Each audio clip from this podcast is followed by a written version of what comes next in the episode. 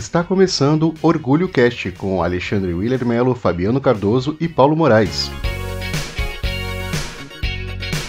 E aí, viadas! Olha o Orgulho Cast aí de novo. Teve parecer um hiato, né? Mas não, a gente só demorou mesmo para gravar. E hoje a gente vai falar de um livro muito bacana que chama Não Conte Nosso Segredo. Esse livro foi escrito por autora chamada Julie Ann Peters. Ela é uma autora americana. Ela hoje tem 67 anos. Ela tem mais de 20 livros publicados, todos voltados para o público adolescente e jovem adulto. E a maioria dos livros, os personagens principais são LGBTs. Publicou o livro Não Conte Nosso Segredo em 2003. Em 2004, ela escreveu um livro chamado Luna, que foi o primeiro livro com um personagem principal transgênero lançado por uma grande editora nos Estados Unidos. Fazendo história, né? A Juliane começou como professora, ela era professora de alunos com necessidades especiais da quinta série. Ficou um ano nesse trabalho, desistiu, foi estudar computação, ficou na carreira voltada para computação durante anos. Ela é casada, vive com a mulher Sherry, na mesma cidade onde ela cresceu, chamada Lakewood, no Colorado. O livro, Não Conte Nosso Segredo, ele conta a história da Roland, que é uma menina que se descobre gay, né? Ela se descobre lésbica, quando ela conhece uma aluna transferida para a escola dela. Essa aluna é abertamente gay, ela sempre usa umas camisas que tem umas, umas frases chamativas, umas coisas assim, que tipo. É, tem uma que é, é muito maravilhosa que ela costuma usar, que é assim, assumida e com orgulho. E aí ela conhece essa menina e começa a, a gostar dela, né? Só que ela é presidente do Grêmio Estudantil, ela namora um cara que é super popular, tem as amigas lá que são populares na escola. Ela é uma menina popular na escola e ela começa a se ver nessas questões de estar apaixonada por uma menina, mas num relacionamento com um cara, um cara que no livro ela fala que ela gosta dele, mas não é, não é o mesmo sentimento. Quando ela, quando ela, ela descobre, quando ela percebe mesmo que ela está apaixonada pela Cessie, que é a, a outra personagem, ela compara o sentimento que ela tem pelo namorado pelo sentimento que ela está tendo pela, pela menina. E chega no ponto em que elas realmente ficam e ela tá lá pronta para sair do armário, para fazer as coisas. E a Cessie pede para ela segurar a barra um pouquinho, porque a Cessi ainda vai ficar na escola mais um tempo, mas a Roland tá para se formar, tá para ir para faculdade, e a Roland meio que não entende o porquê dessa de, de continuar no se escondendo. Elas têm umas conversas sobre é, aceitação, sobre o que pode acontecer com ela quando ela for assumida, né? E aí, lendo o livro, você tem as passagens, por exemplo, quando a mãe dela descobre, quando as, as outras pessoas descobrem tudo que ela passa. E são, pra gente, LGBT, ler aquilo é muito forte, porque muitas pessoas conseguem se identificar com aquilo, porque elas viverão aquilo na pele. A recomendação tá feita já desde cara, porque ele é um livro muito, muito, muito, muito maravilhoso. É, eu também acho que é um livro muito legal de ser lido, Fabi. Eu curti realmente, assim, assim, é, sendo bem sincero, não é a minha pegada de leitura. É, os conflitos ali não são conflitos assim que me causam interesse e curiosidade de seguir lendo. É muito curioso, porque é o tipo de livro que eu não leria, mas com certeza seria o livro que eu indicaria, porque ele foi muito bem escrito. Não sei se o Ale concorda comigo. Mas assim, é, é, ele é escrito com tanta verdade, ele tem uma fluidez tão gostosa e a construção das meninas, assim, o personagem feminino é feito de uma forma tão legal, sem clichês. Não é um livro que eu leria, e ao mesmo tempo é um livro muito bom de ser lido. Eu fiquei nessa, nessa dúvida do que dizer, porque eu falava, caramba, eu não tô curtindo, mas o livro é muito bem feito. Eu entendi o que você falou, Paulo, porque é, é também é o tipo de livro que normalmente eu não iria atrás para ler. Não é o tipo de, de livro de literatura que eu iria atrás para ler. E na verdade eu acabei tendo uma grata surpresa, porque eu achei um livro é, bem escrito, eu achei uma história envolvente, achei comovente, achei real, tem uma verossimilhança foda, é uma história que você realmente você compra como real, uh, de uma relevância muito, muito, muito importante. Com certeza, muita gente que vai ler vai se identificar com muitas situações que se passam durante sem o livro. Dúvida, sem dúvida. E, e para quem está se descobrindo, se assumindo, saindo do armário, eu acho que é um livro que tem muita coisa para ensinar, muita coisa para ajudar. Em termos de literatura, eu, eu fiquei surpreso, porque eu li o livro e sabe aquele livro que tipo meu, ele não mudou minha, assim, não foi, não, não mudou minha vida, mas quando acaba você fica com uma sensação boa, sabe? Eu classificaria o livro como necessário. Uma grande parte das pessoas que se assumem LGBTs passam. São situações que ocorrem e, sim, infelizmente a gente tem elas como comuns. Não deveria ser, deve, né? Mas ele é um livro necessário. E ele é um livro leve. Ele é um livro para um público jovem. Outro ponto positivo para mim no livro é a construção das personagens. Eu acho que eles foram construídos com uma, como até o Ale já disse, com muita verdade. Né? E são meninas que fogem ao clichê do que a gente espera encontrar nesses livros. A, a Roland ela é uma pessoa, uma personagem que está assim numa puta pressão, né? Como filha, como aluna, para ser perfeita, como namorada também, atendendo às expectativas do namorado dela, cheia de compromissos na escola. A mãe dela já tem um plano para o futuro dela. Então, assim, ao mesmo tempo, ela não é uma menina perfeita. Né? Ela fala palavrão, ela é debochada em, uma, uma, série de situações. ela não tem aqueles estereótipos lésbicos, né? Tipo assim, para o autor tentar forçar você, como leitor, a acreditar que aquela personagem é lésbica.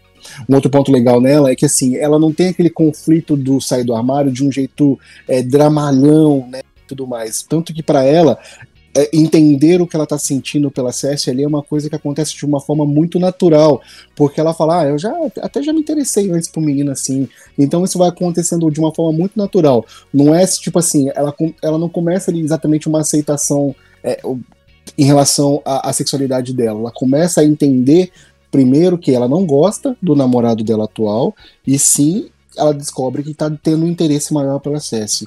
Isso é muito bacana. E a Cessi, ao mesmo tempo que tem aquele perfil de ser assumida, né, de estampar no peito que ela é lésbica assim, com orgulho, ao mesmo tempo ela nem sempre ela é uma fortaleza, porque em alguns momentos que ela está recebendo ali, sofrendo bullying, é, ela se sente até fragilizada em alguns momentos, ela chora, fica triste e tudo mais.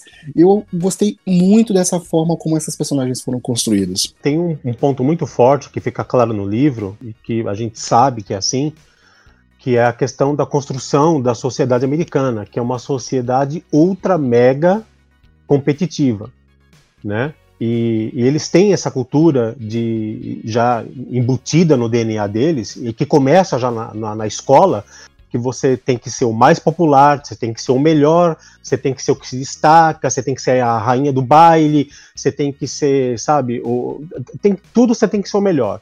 O livro inteiro, você, você percebe, a gente percebeu, que ela passa sendo pressionada pela mãe para escolher uma faculdade, porque ela estava acabando o que a gente chama de ensino médio e ela tinha que escolher uma faculdade. A mãe pressiona, a, a meia-irmã, que é o negativo dela, que é a, a loser total, uma párea total. Né? Exato. Né? Ou você faz parte do, do, pessoal popular que tem um futuro, ou você vai estar legado ao segundo plano pro resto da sua vida. E esse a mãe, peso do... nela. É, né, é. E esse peso nela, é, é, é esse conflito, esse conflito todo de, dela ter que dar um rumo na vida, a cereja do bolo é ela ter que lidar com a sexualidade dela. Porque Isso. a sexualidade dela é o, o, fator deviante que vai desviar ela de todos os planos que estão fazendo para ela. E o legal do livro é que ele mostra também é, o quanto as pessoas são alienadas.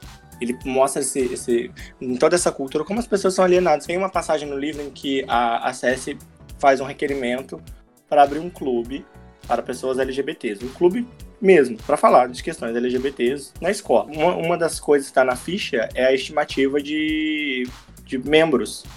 E aí ela coloca um valor lá, tipo 15. Aí a Roland fica, ah, mas a gente não tem um clube LGBT porque não tem alunos LGBTs, deve ter um ou dois, né? E aí, conforme ela vai se descobrindo, ela percebe que várias pessoas com quem ela nunca desconfiou que pudessem ser LGBT sofreram esse bullying. Quantas pessoas são LGBTs e você não sabe? E a Cessi traz a Roland para a realidade, inclusive, para mostrar para ela que não é tão simples assim, né, se assumir, sair do armário, não é uma coisa é, romântica como se espera, porque a Roland ela não tem uma noção da realidade da qual o grupo que ela mesmo pertence. E por não ter noção dessa realidade, ela não, só, não sabe o que esse próprio grupo vive e lida. Então a CS mostra para ela que a realidade é bem mais difícil que isso.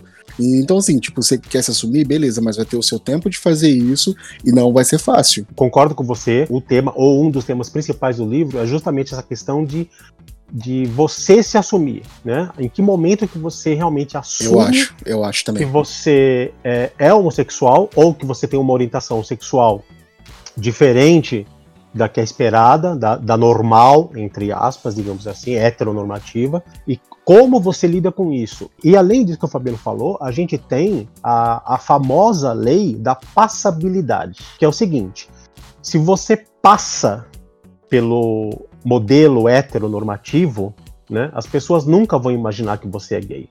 Uhum. E aí a chance de você sofrer, de você sofrer bullying ou homofobia é muito menor. Uhum. A chance de quem passa por essa lei, a lei da passabilidade, sofrer algum tipo de preconceito ou de bullying é muito menor. E está relacionado não só à sexualidade, mas a não questão só de, você estar, de você estar ligado a um grupo de privilégio. Por Exatamente. exemplo, se você pega lá aquele. Eu, esqueci, eu esqueço o nome daquele rapaz maquiador que fez.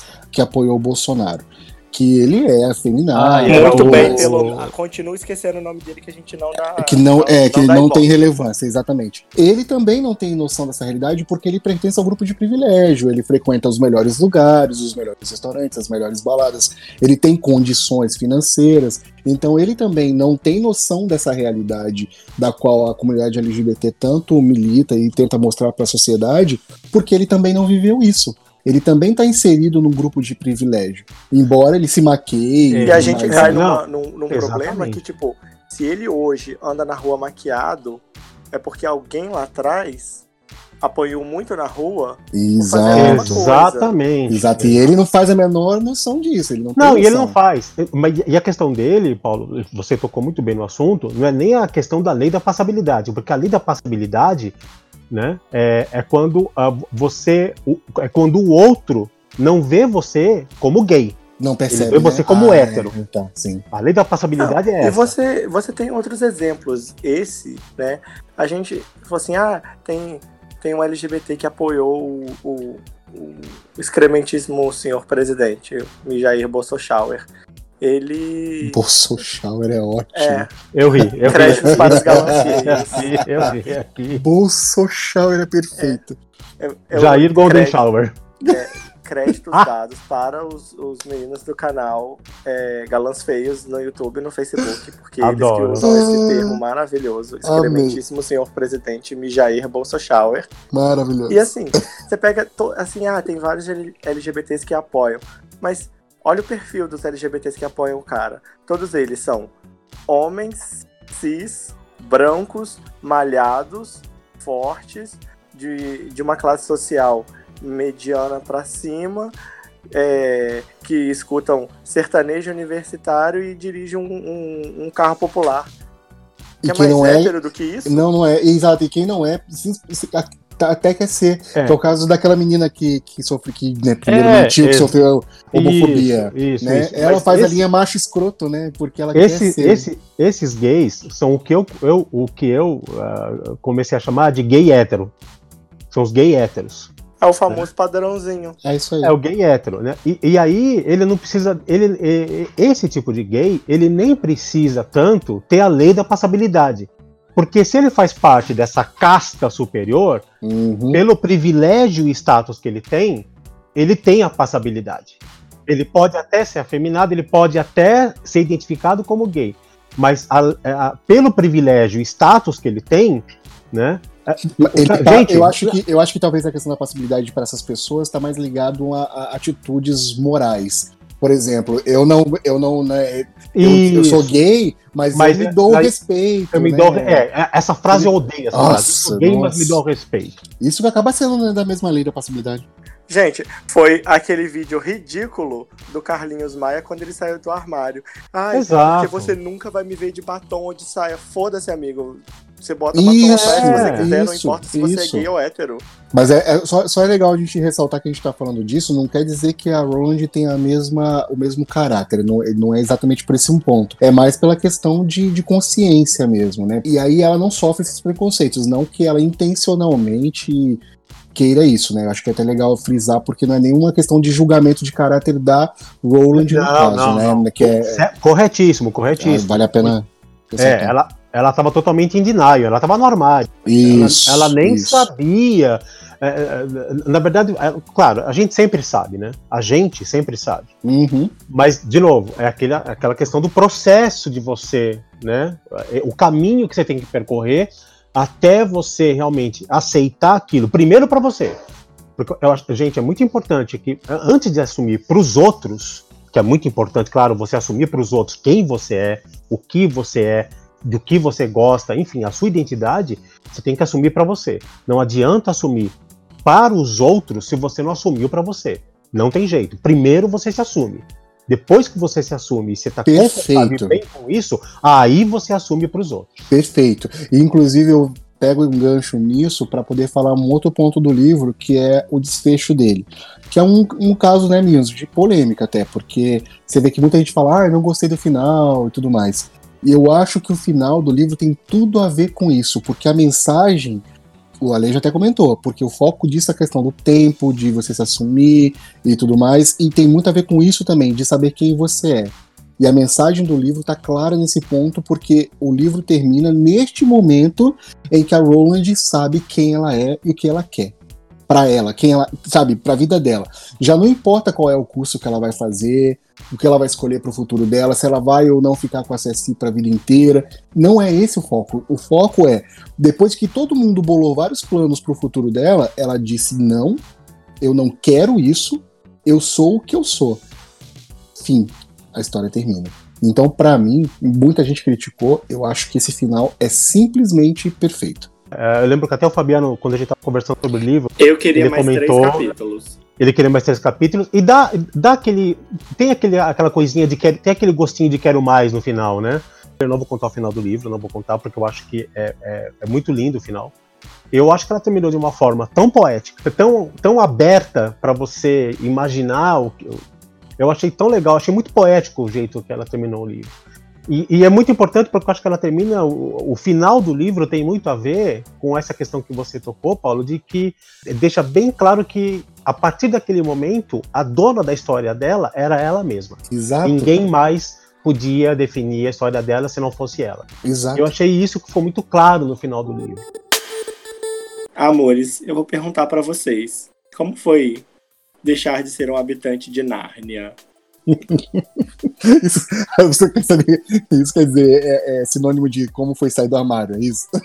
É porque o único jeito de Amei. entrar e sair de Nárnia, gente, é pelo Amei. armário. Exato. Amei. E aí, o, o, o William, você lembra? É, porque a idade já tá um pouco avançada. Olha, gata, eu não vou nem comentar, viu? Gente, gente, vocês que estão ouvindo o Orgulho Cast, você faz o seguinte: sai, vai tomar uma água, tomar uma DR, e volta daqui a uns 10 minutos, que agora é atraque. Você ainda lembra? Não sei, às vezes você não lembra. Às Lembro memória melhor que fraca, você, querida. Lembro melhor que você, Que é querida. uma alcoólatra. Ainda que você que é uma alcoólatra, tá? E, e eu ainda não estou com a doença do alemão. Tá?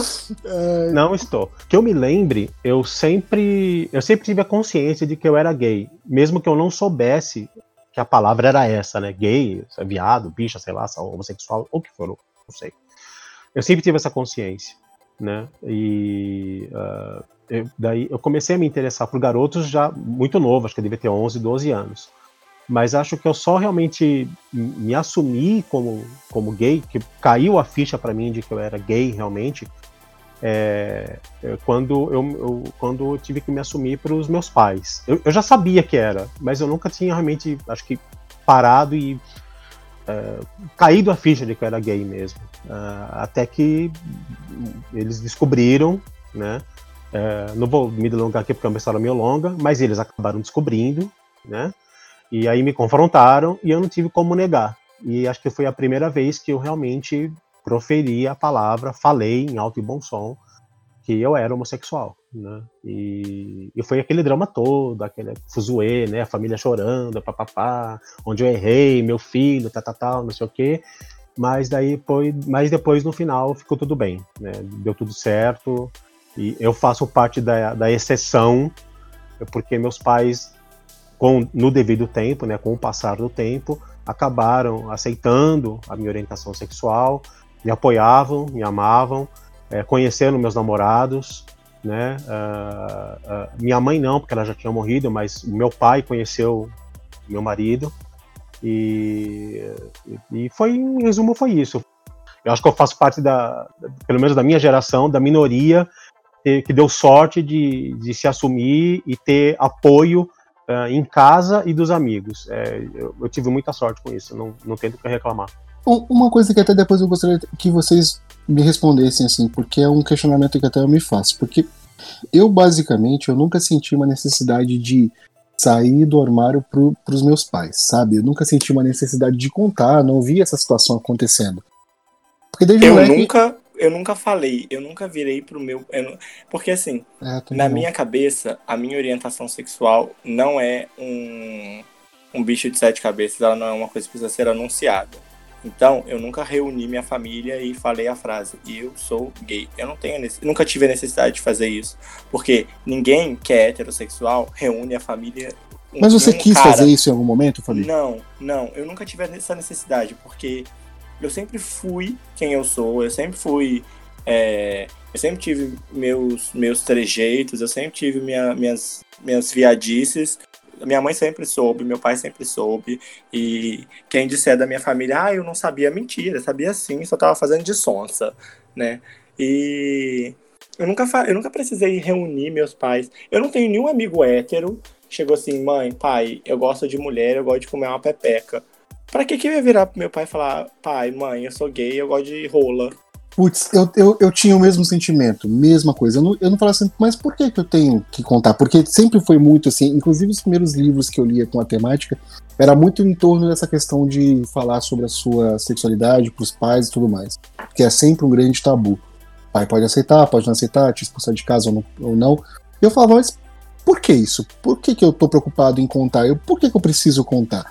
Porque eu lembro que eu sempre soube, eu sempre, né, e, e pra mim era natural, eu falava, mãe, eu vou numa boate gay. Tipo, pra ela foi uma surpresa depois, porque eu, eu lidava com isso com tanta naturalidade que ela nem imaginava que eu fosse. Então, quando ela encontrou cartas né, de, um, de um namoradinho que eu tive na época, que ele mandava para mim, acho que era um presente de Natal, se não me engano, que ele tinha me dado. Ela leu, ela ficou muito chocada, porque ela tinha amigos gays e tudo mais, mas ela não desconfiava. E ela achava que se eu fosse, que eu contaria para ela. Eu falei, não, eu não contei porque eu não tinha por que contar. Né? Não achava que precisasse contar, que isso era importante, que isso era relevante. Para mim, isso era muito natural. Ser o que eu sou, para mim era natural. Eu não tive essa experiência interessante, diferente para contar, mas que de certa forma eu acho que a minha segunda saída do armário foi mais interessante. Porque quando eu vim para São Paulo, na empresa que eu trabalhava, que era uma empresa né, grande e tudo mais, era um universo novo para mim, só via hétero, não tinha, não conhecia outros gays ali. Eu achava que eu não, não deveria falar sobre a minha sexualidade, isso poderia prejudicar o meu trabalho. Então ali eu comecei a omitir a minha sexualidade. Ali de fato eu omitia. Então eu não contava, é, se perguntassem assim, qualquer coisa nesse sentido, eu negaria tranquilamente, porque ali eu não queria contar por puro medo. E é engraçado, porque eu sempre fui tão resolvido e de repente eu comecei a entrar no armário pela minha, pelo meu trabalho, assim. Então eu comecei essa década no armário por conta disso, depois de me sentir tão bem resolvido. De sair com mulher por conta disso, de não contar, de ter relação com mulher. E aí sim que eu comecei a sentir necessidade de sair do armário. E aí eu fui sair do armário com meu amigo, que é um cara que eu gostava muito, e eu falei, eu liguei para ele e falei, ah, tá, então foi a primeira vez que eu tive experiência de sair do armário. Mas que também foi bom para mim, foi bom, porque aí eu percebi dessa questão da importância de sair do armário. Você tá vivendo um sufoco, você tá sufocado, você precisa expor isso. Em 2002, eu tava no primeiro ano do ensino médio, eu, tinha, eu lembro que eu tinha um disquete vermelho, ele ele era diferentão, porque ele era vermelho. E eu escrevi para ela uma, uma carta no Word. Salvei nesse disquete vermelho e eu dei para ela, porque ela tinha computador em casa. Eu não tinha, eu, tinha, eu usava o computador da escola. E nessa carta que eu escrevi no Word, eu contava para ela. Contei para ela. Ela leu a carta quando chegou em casa, quando ela ligou o computador dela. E, tipo, no dia seguinte, não aconteceu nada. Foi como se nada tivesse acontecido. Tipo, a carta e nada a mesma coisa, porque a nossa relação não mudou, né? A única diferença é que a gente ganhou mais um assunto em comum, que a gente podia, a partir daquele momento, olhar os boys passando e comentar um com o outro se ele era bonito ou se ele era feio, né? E eu, foi para a única pessoa que eu realmente parei e contei. Todas as outras pessoas, eu nunca, nunca falei, ah, eu, então, eu sou gay. Não. A pessoa, se ela desconfiar e me perguntar, eu respondo. Se ela não desconfiar, ela é retardada, porque mais viada que eu, impossível, né? E eu não tive essa necessidade, né? Eu, e eu não tenho essa necessidade com ninguém até hoje, né? Ah, não sei o emprego. Cara, emprego, se eu for demitido por ser gay, eu processo meu patrão, ganho dinheiro e arrumo outro. É, todo, muita gente me procura. Paulo, o que eu faço? Sempre, sempre na minha vida surgiu gente, porque eu sempre é, demonstrei essa, essa questão de, né, de, de, mostrar, de me mostrar bem resolvido, né? Tipo, como é que eu faço? E eu, eu, sempre, me, eu sempre pergunto pra pessoa, por que você quer, você tá preocupado exatamente com isso? Acho que você tinha que estar preocupado com o seu futuro, com a sua independência, em ser feliz. É, isso tinha que ser sua preocupação. E não se. Porque assim, pai vai se decepcionar com qualquer coisa que você fale para ele que vai diferente das coisas que ele planejou para você. Porque quando você tá na barriga da sua mãe, eles estão fazendo planos para você. Eles imaginam você rico, bem-sucedido, trabalhando num banco, advogado, médico. E aí você vai de repente fala assim: mãe, eu vou vender miçanga na praia. Ela vai se decepcionar, ela vai chorar, porque não foi isso que ela planejou para sua vida.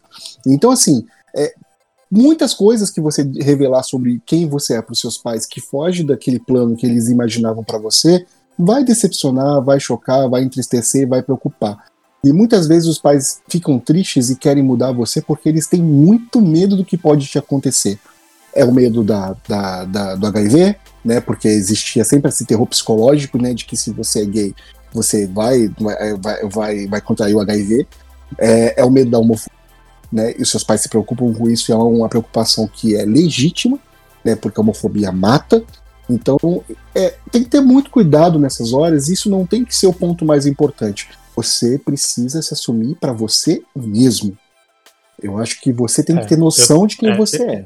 É, eu, eu, eu, também acho. Eu, eu, acho que tem toda essa questão de, de que. E que eu concordo muito com isso, é a questão de continuidade, né? Então, isso que você falou, eu concordo muito, que quando você ainda está na barriga da sua mãe, já estão fazendo planos futuros para você. Só que quando você nasce e quando você começa a ter consciência de que você é uma pessoa, né, com identidade própria, né, com gostos próprios e com pensamentos próprios, você começa, fatalmente, você começa a, a frustrar a expectativa dos seus pais. E isso gera culpa, porque, cara, foram as pessoas que te trouxeram ao mundo. Então, uhum. é, é, de se esperar que você preencha as expectativas deles. O que, de certa forma, o que é, é, é incorreto, é errado, né? Lógico, eles são seus pais. A relação que deveria existir entre nós e nossos pais deveria ser de, de amor, de afeto e de apoio. Né? Agora, quando você começa a construir a sua vida do seu jeito, nos seus moldes, e não preencher as, as expectativas dos outros, no caso seus pais, é onde começa a aparecer os conflitos, né? E aonde e aonde também começa a aparecer as frustrações dos dois lados, né? Não é à toa que tem um bando de gente infeliz aí na face da Terra. Agora, eu acho que essa questão de, de, de se assumir é, é, muito pessoal. Eu, eu, eu acho que uh, uh, concordo integralmente com o que vocês falaram, que é e, e, e penso realmente, quem está ouvindo a gente aqui nesse cast de hoje, que antes de se assumir para os outros, se assuma para você. Isso é, é, o principal. Se você está tranquilo e, e se assumiu para você, se assumir para os outros é outro passo. Mas ali, Agora, inclusive, ah. você que teve essa experiência né, de, de, de fato se assumir, né? De ter uma. uma, de uma passar por uma situação específica Sim. de assumir. O, Até por curiosidade mesmo. Você sentia essa necessidade de contar isso? De, de... Então, eu, eu, não, eu não sei era? se eu tinha. Eu, eu acho que eu tinha, mas eu tinha medo. Eu não queria enfrentar isso. E eu ia seguir nessa, nessa, na, na, uh, nesse medo uh, enquanto fosse possível, né? E talvez meus pais tivessem morrido sem nunca descobrir que ou desconfiava ou, ou ficava naquela famosa pergunta de não pergunte, eu não te falo, uhum. né? O que eu acho, eu pessoalmente acho nocivo esse negócio. Não pergunte, não, te, não me pergunte que eu não falo, eu não acho legal. Eu, eu. Gera um afastamento. E não deu é. certo no exército americano. Não também. dá certo, não dá certo. Mas, não dá certo, gente, não dá certo, porque eu acho que assim, é, é, a, o, o, fato de se assumir é libertador. No momento em que você fala em alto e bom som, eu sou gay, isso tem, isso tem uma carga de liberdade tão imensa, tão incrível, porque você está falando pro mundo, entendeu? Eu sou gay. Não é, é, é não é nem pela questão de, de você estar tá confrontando ou querendo que as pessoas realmente aceitem você como, como são. Se elas vão aceitar ou não, o problema é delas, entendeu? Mas o fato de você falar em alto e bom som que você é gay, que você é bi, que você é lésbico, que você é trans, você assumir isso em alto e bom som e falar para todo mundo, para quem quiser ouvir, é libertador. Eu acho que assim, você tem que fazer isso, porque senão, como você falou, Paulo, você vai ficar eternamente entrando e saindo do armário. É, esse é um ponto. Esse é um ponto. Que nem eu também hoje eu não falo, eu não saio falando para todo mundo. Eu não chego no açougue, ó, me vê aqui, eu quero um quilo de acém, eu quero cinco bifes e ó, eu sou viado, viu? Não tem nada a ver, gente, né? Vamos ter bom senso. A menos Agora, que o açougueiro nos interesse, né? A menos que o açougueiro me interesse. Geralmente interessa. Exato. E, a, a, agora, e agora, não é necessário você sair falando para todo mundo. Mas eu não nego uh, ah, para ninguém e eu não escondo de ninguém. E um dia eu me toquei e falei, poxa, mas é, eu posso fazer diferente, né? Eu posso ser eu mesmo. Se as pessoas me julgarem por isso, o problema é delas, não é, não é meu que elas pensam de mim é problema delas. Então, quando eu passei a falar as bobeiras que eu falo, a, a fazer as piadas que eu faço, a me comportar do jeito que eu quero, isso foi libertador para mim. Aí se a pessoa olhar para mim, me ver fazendo uma piada e ela imaginar ou não que eu sou gay, e ela vier me perguntar, eu vou responder. E se ela não vier, é problema dela, ela que fica lá na imaginação dela. Não tem nada a ver com isso. Uma Isso. coisa que eu acho legal do que vocês falaram é, é, em comum, que eu concordo, que é a questão de sair do armário tem muito a ver para dizer foda-se pros outros.